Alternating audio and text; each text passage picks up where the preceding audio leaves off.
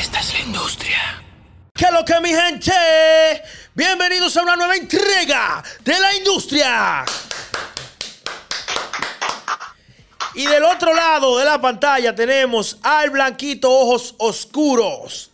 Señores, Sobieski Tavares nos acompaña desde la Ciudad de México y vamos a hablar con él para conocer cómo es que esos grandes cirujanos se crean, cuál es el proceso para una persona llegar a ser de estos cirujanos que salvan vidas, que corrigen problemas eh, de salud que tenemos eh, y hacen grandes cosas por la sociedad, pero nosotros lo vemos ya cuando, cuando están realizados.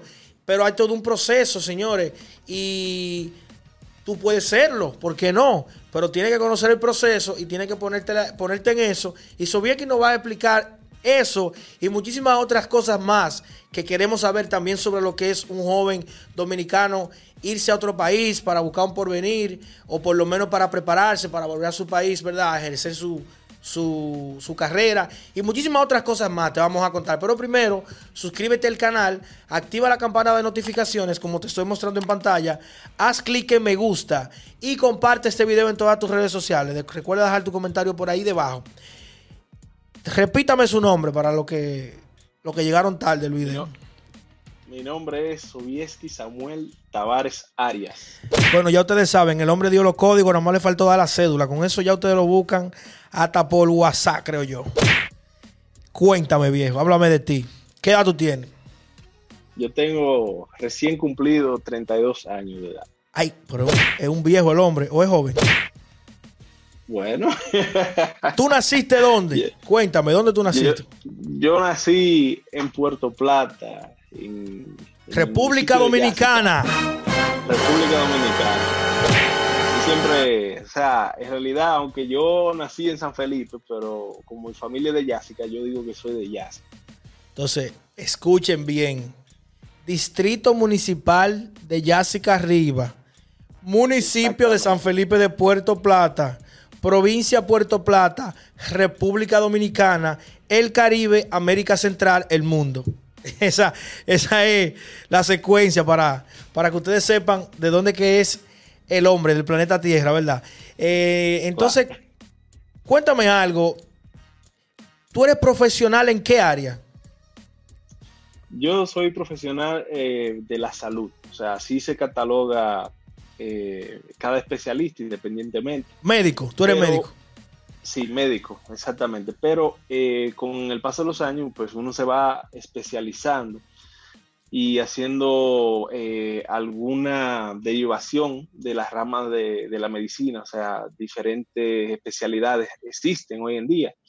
En el caso mío, pues yo hice primero medicina general, luego de medicina general hice cirugía general, y luego de cirugía general, ahora estoy haciendo cirugía cardiotorácica. El diablo, mano, pero eso son muchas cosas. ¿Y cómo? Y mucho tiempo y mucho sacrificio. Primero, primero háblame de, de dónde te nace a ti querer ser médico. Bueno, yo desde pequeño, de que tengo, o sea, uso de razón, yo siempre se lo decía a mi papá que yo iba a ser médico. Que yo iba a ser doctor, que yo iba a ser doctor. ¿Y de dónde te nace eso? O sea, ¿por qué te sale eso? Herencia. Bueno, yo. ¿Tu papá es doctor? Yo digo que sí, o sea, viendo o sea, la trayectoria de mi papá, pues, y viendo cómo mi papá eh, ejercía la medicina, pues eso me inspiró lo suficiente. Y con el paso de los años, pues eh, todavía él me preguntaba si yo quería hacer otra profesión, y yo le decía que no, que yo quería ser médico. Tanto así que el día que fuimos a, a inscribirme en la universidad, pues yo fui con él y me dio un discurso como de una hora diciéndome que la medicina no era fácil, o sea, me dijo la realidad. Te puso, te puso claro. Me puso claro, exactamente, pero a pesar de eso yo eh, tomé mi decisión de ser médico y hasta el sol de hoy no me arrepiento porque con el paso de los años pues a uno más le gusta esta profesión, la verdad que sí. Bueno, pues se podría decir que tú amas la profesión. Sí, la verdad sí. Bueno, señor, el hombre por herencia. Eh, cualquiera, porque mira, tu papá nos dio una entrevista a nosotros aquí, que uno de los videos que más visita ha cogido de la industria. El doctor Johnny Tavares. Ese tigre, señores, botó fuego, puso claro a todo el mundo, explicó cómo era el asunto del COVID aquí en Puerto Plata y República Dominicana. También un tratamiento que ellos tuvieron que buscar eh, por su propio medio, de cierta manera, de investigaciones eh, que hubieron en Australia, pero que ellos aplicaron, porque se sentían abandonados por el sistema de salud. Y también dijo algunas cosas fuertes del, del ministro de Salud que había que decirla. Y ahí está el video, lo pueden buscar, le voy a dejar el enlace por ahí debajo. Entonces, eh, ¿cuánto tiempo tú tienes estudiando?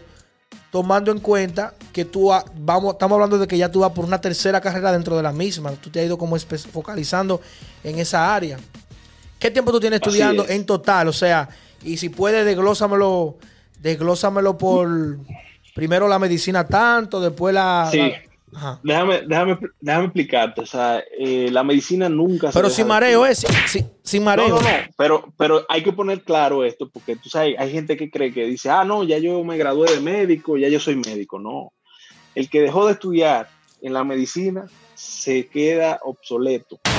Tiempo lo, lo castiga y, y entonces se vuelve un profesional obsoleto y la gente se da cuenta. Entonces, en la medicina eh, aproximadamente, o sea, todo el tiempo eh, sale en publicaciones de investigaciones que se hacen, aproximadamente más de 300 mil artículos por, por, año, o sea... Eso está buenazo, pero me está mareando. No, no, entonces nunca se deja estudiar, eso es lo que yo quiero dejarle claro al que esté estudiando medicina, el que va a o está pensando estudiar medicina, el que todavía eh, no se decide, porque hay, hay personas, yo tuve muchos compañeros que me está mareando. ¿Cuánto duraste en, la medicina? Mira, medicina yo hice desde el 2006 al 2012. Yo duré seis años. Seis años para ser doctor en medicina, que llama. Exactamente. Médico general. Ok, entonces en el 2012 iniciaste de una vez a hacer qué? ¿O, o la pasantía de ley. La pasantía de ley. Pero que eso hay que contarlo dentro de esos. O sea, seis años más, ¿qué tiempo haciendo pasantía de ley? Bueno, pasantía de ley es un año que se Ok, Son, entonces son siete años para decir que ya tú eres doctor. Exactamente. Exactamente. Entonces duré dos años para concursar, que fueron 2014 y 2015. Porque tú sabes que para uno entrar a una especialidad, uno tiene que prepararse académicamente para tomar un examen nacional de residencia. Pues yo no sabía eso. Sí, no es tan fácil. O sea, el proceso, ya tú, te gradúas de médico, pero para tú hacer una especialidad, tú debes de tomar un examen para... O sea que no eh, todo el que quiera puede ser, eh, hacer una especialidad.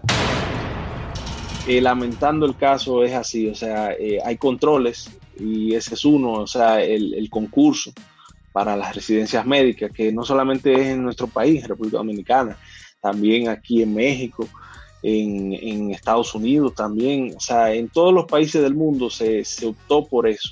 Hay que tener cuña para, conseguir, para conseguir eso. Bueno, eh, ¿cómo te digo? Más o menos, más o menos.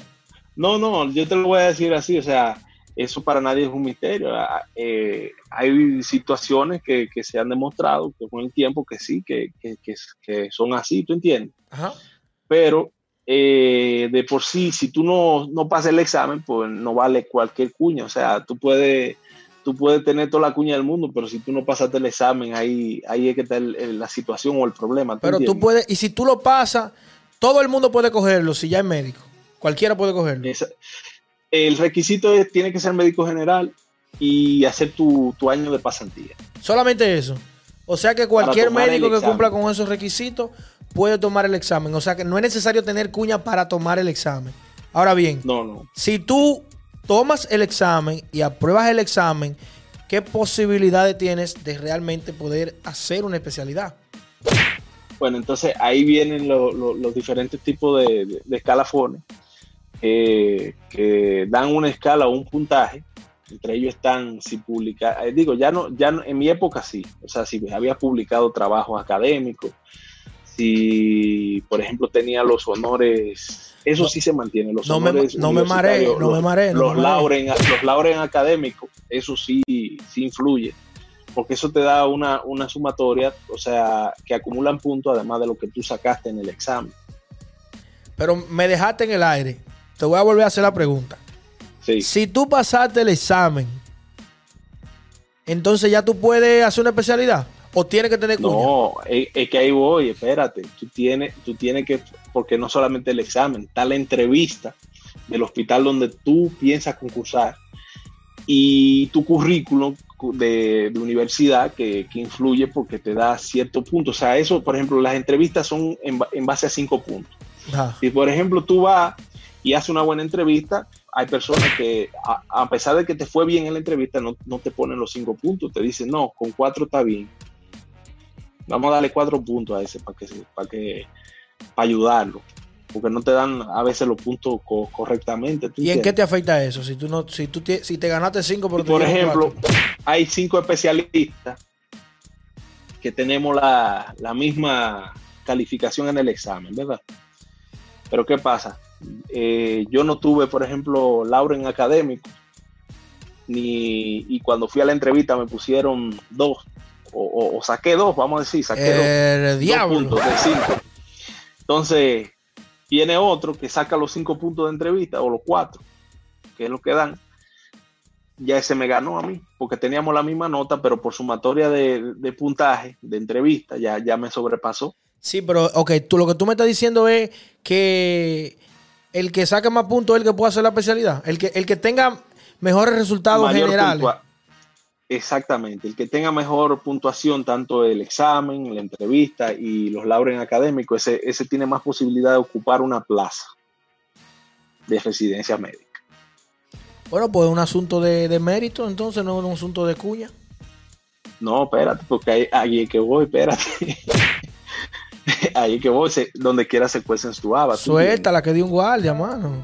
Suéltala, no, es una historia te, triste, te, pero. Te lo digo así en, en, en, el, en, el, sentido que, por ejemplo, eh, hay personas que tienen sus su favoritos, o sea, dentro de, de, de, unas especialidades, dicen, no, mira, eh, ese fulanito, vamos a apoyarlo, vamos a darle lo, el puntaje de, entrevista, y se lo dan a veces. Bueno, pero Eso el asunto pasa. fue que te colaste. Lograste meterte a la vaina, a ser eh, cirujano general, me dice. Sí, cirujano sí, general. ¿Y qué tiempo duró Sobieski Tavares Arias estudiando eh, cirujano para cirujano general? Yo duré cuatro años. El día. Yo entré en el, do, en el 2015 y salí en el 2019. Y después que terminaste esa parte, ¿qué, qué siguió? ¿Qué, ¿Qué, es lo que sigue?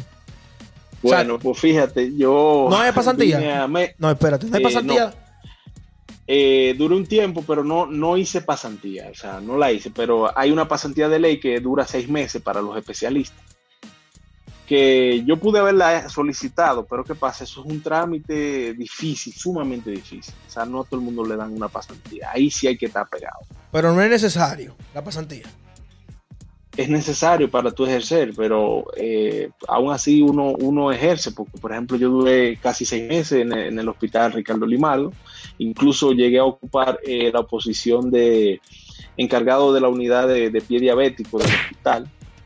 Pie diabético. Ahí, pie diabético, así mismo. Ok. Entonces, ok, ajá. Luego de eso, pues vine a mediados de octubre a concursar aquí a México, donde aquí vinieron seis extranjeros para dos plazas. Y dentro de esas dos plazas quedamos en, yo en primer lugar en segundo lugar, mi compañera eh, María José Midense, que es de Nicaragua. Y ya los otros se quedaron fuera porque nada más habían dos plazas para, para extranjeros. De las señores, seis personas, el tipo es duro, el tipo es duro, señores. El tipo es duro. Se Entonces, esta, esta especialidad de cirugía cardiotorácica dura cuatro años estamos empezando, como quien dice. Sí, pero que lo que quiero resaltar entre todo lo que estoy diciendo, o lo que tú estás diciendo, es que no todo el mundo logra esto.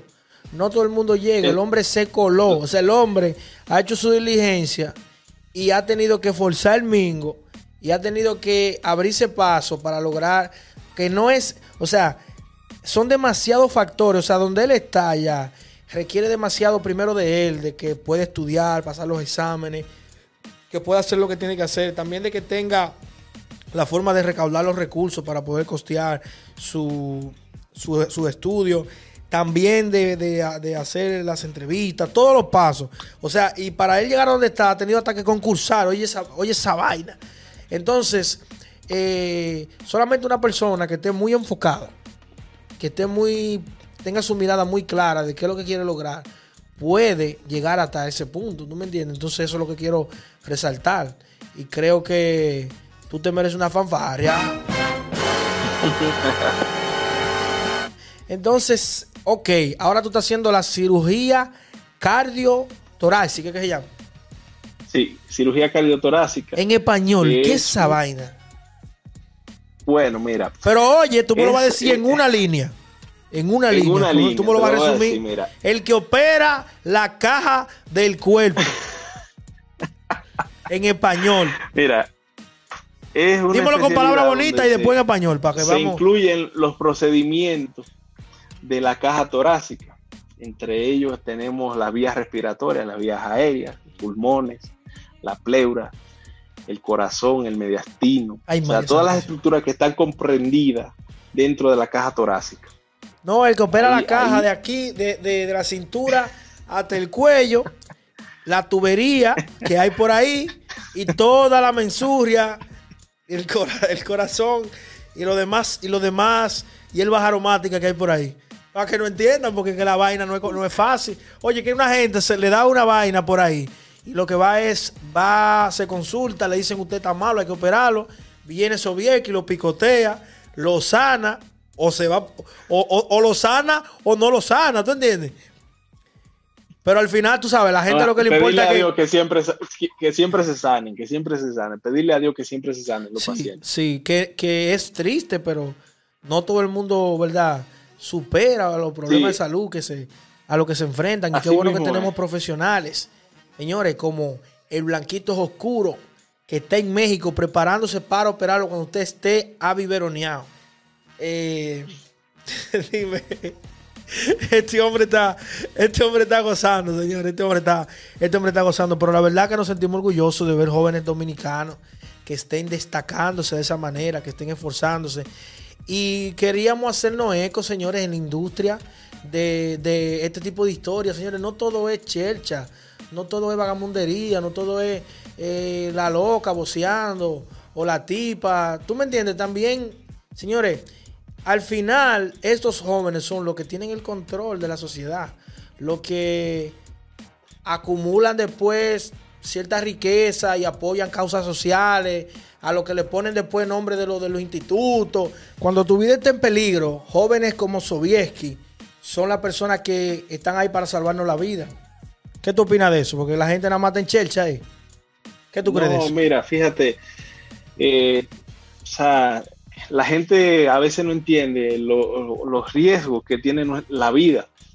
Como por ejemplo, te pongo el ejemplo más sencillo. Eh, ahora con este asunto de la pandemia, la gente se lo tomó muy a chercha. Y por eso es que tú has visto eh, el colapso de nuestro sistema de salud allá en República Dominicana. Y no solamente en Dominicana, en muchos países ha pasado lo mismo. El ejemplo más palpable es Estados Unidos, eh, donde falleció o ha fallecido una gran cantidad de personas. Pero es porque, y sobre todo nosotros los dominicanos, pues a veces como a nosotros nos dicen una cosa y nosotros queremos desafiar a veces hasta la misma autoridad. Yo no sé si tú has visto los videos en redes de personas que la autoridad van y lo, y lo, y lo meten preso por ir a bañarse en, un río, en un grupo de personas, ¿tú entiendes? Pero claro que lo he visto, claro que lo he visto, lo único que están en vagamundería. ¡Hoy se ve! ¿Tú me, entiendes? Lamentando el caso, sí, pero eh, eh, la gente debe entender hay tiempo para todo, así como hay tiempo para chelchar, tiempo para para disfrutar, para ir a beber, para ir a andar. Hay tiempo también de hacer cuarentenas. Y, es lo más recomendable en estos casos, aislarse, protegerse bien, poniéndose sus mascarillas o su cubreboca, lentes como, como este que yo uso. O sea, esto es para cuando yo voy a andar en la calle, porque si yo fuera, por ejemplo, a entrar a la unidad, porque yo estoy actualmente trabajando con pacientes con COVID, también por el asunto de la contingencia y la pandemia. No relaje. Sí, para que sepa. Bueno, pues está fuerte, viejo. Tienes que cuidarte porque te puedes joder fácil.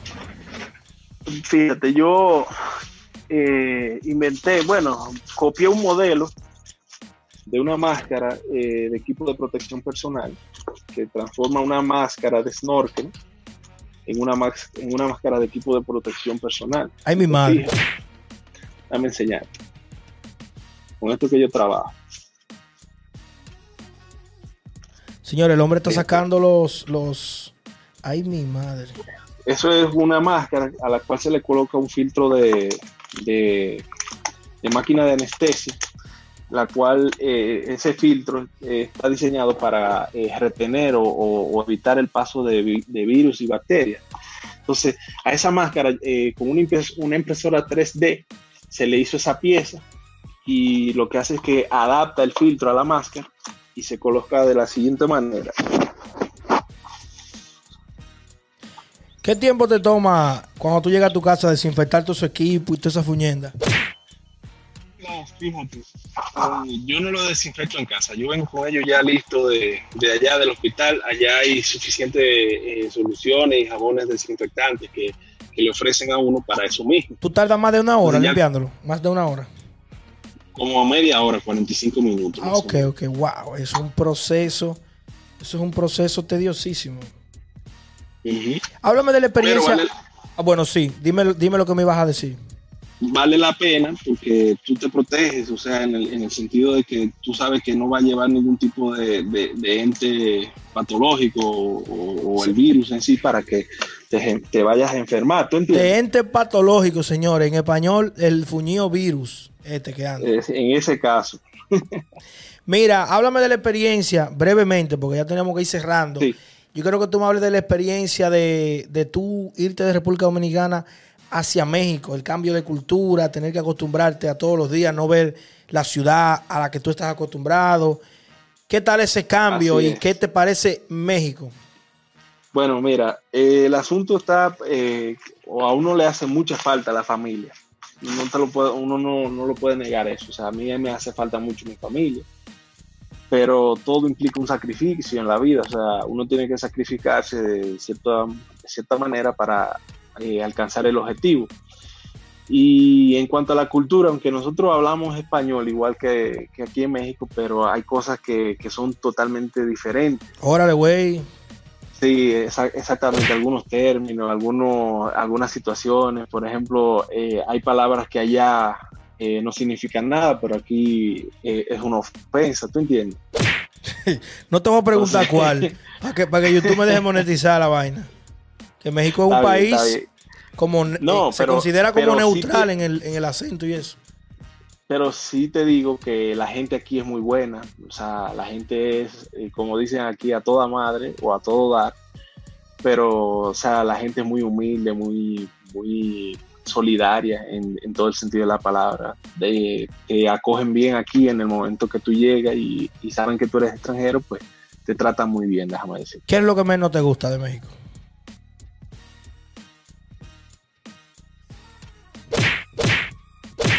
Hasta ahora, bueno, eh, pero eso pasa donde quiera, eso no solamente aquí en México, o sea, la competencia profesional, eso, eso no me agrada. Ay, mi madre, ese tipo tiró fuego. La competencia profesional, porque. No lo sé. Porque se, la se llevan las cosas a veces hasta, hasta asuntos personales, ¿tú entiendes? A, eso me refiero. Ok, ok. Eso no es algo de México, eso es algo de. No, de, todo el mundo, de todo el mundo. Pero eso, eso es lo único que yo podría decir que, que no me gusta. ¿Y qué es lo que más te gusta de México? La comida. Ay, carajo. Pues dame unas enchiladas Dame, prepárame. chilaquiles, Prepárame unos chilaquiles. Tacos, burritos, quesadillas, en fin, de todo un poco. Aquí la comida es muy buena, eso, eso sí tiene, la comida es buena, buenísima. ¿Y la música? Dime, por allá. No, también la música aquí, déjame decirte que aquí eh, hay, o sea, México tiene su propio género y, una gran diversidad de música en lo que se habla en la música regional mexicana. Tenemos lo que es la banda, el norteño, el mariachi, o sea, una gran diversidad de géneros musicales dentro de una misma cultura y, y a la cual todo el mundo quiere y, y valora, déjame decirte. Bueno, señores, lo que sigue es la sección final. Pero antes de entrar a esa parte, suscríbete al canal como te estoy mostrando en pantalla. Activa la campana de notificaciones, haz clic en me gusta. deja tu comentario por ahí debajo y comparte este video y los demás en todas tus redes sociales. ¿Tiene algún saludito que enviar? Bueno, un saludo a mi familia, a mis padres, a mis hermanos y a todos los amigos de allá de, la ciudad de Puerto Plata, en especial a la gente de Yásica, Puerto Plata. Ay, ay, ay, ay.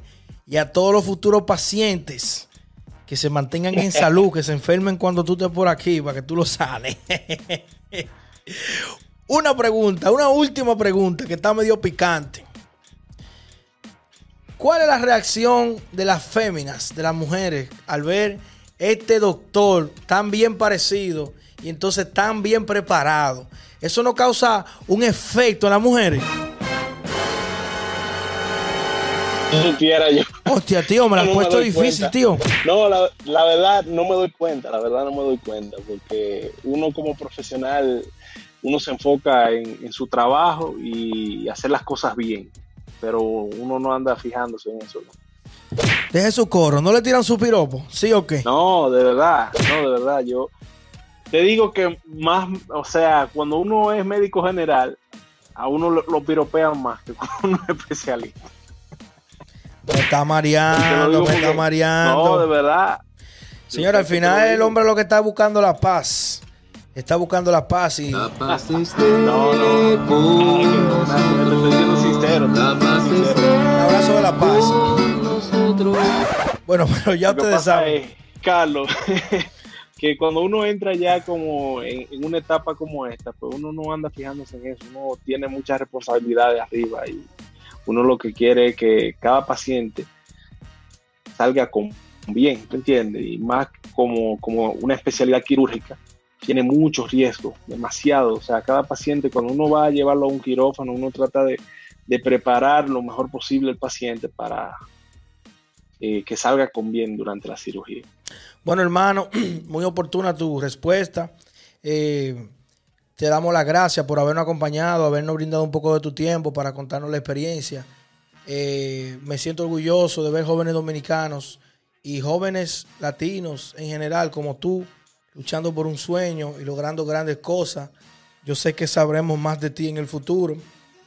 Te agradezco Dios mediante. que estar aquí. y, tenlo por seguro que esta no será ni la primera ni la última entrevista que le voy a dar a la industria Inc. Esta no es la primera. no, no. Esta no es la primera porque ya yo le hice una. no, pero miren una cosa que yo le tengo que decir. Eh, el doctor a ver más. Sobieski Tavares Arias es fanático de este programa. Una, una, de las cosas que no hemos cada vez que cada vez que veo algo de una vez te escribo, oye, ¿qué pasó? Dime, me gustó lo que dijiste. Siempre, siempre estoy al tanto. Tengo mi notificación y mi campanita ahí activa todo el tiempo. Una de las cosas que nos motivaron a invitarlo a este espacio ha sido eso, como él ha estado pendiente siempre. Y sabemos que es una persona que tiene historias que contar. Y si tú quieres saber la relación que existe entre Sobieski Tavares y yo de la industria, Suscríbete al canal para que en un próximo video te lo contemos. O sea, de a dónde que nos conocemos y eso. Te lo vamos a contar, pero en otro video. Así que suscríbete, activa la campanita y todo lo demás que ya te dijimos. Así que ya ustedes saben, señores. Nos fuimos.